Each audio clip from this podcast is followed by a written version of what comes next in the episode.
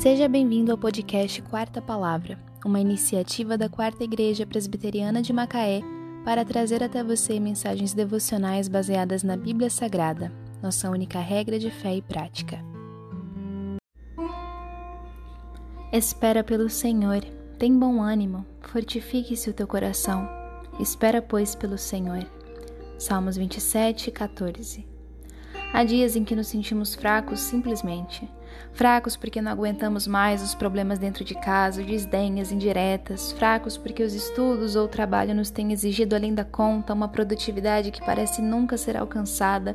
Fracos porque lutamos contra uma doença e vemos ela nos consumir a cada dia.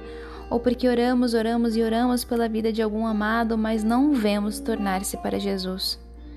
Ainda podemos ficar desanimados porque mais uma vez caímos naquele pecado específico pelo qual já havíamos pedido perdão, mas parece que nunca vamos obter vitória.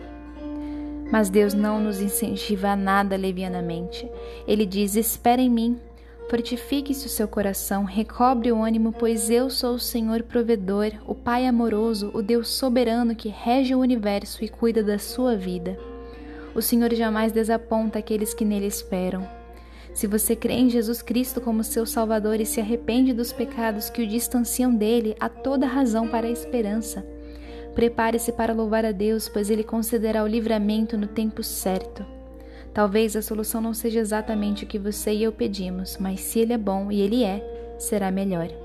Oremos.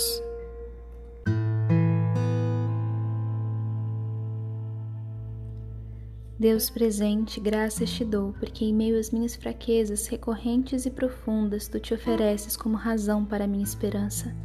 Não permita que o desespero domine meu coração, mas que minha força venha do Senhor.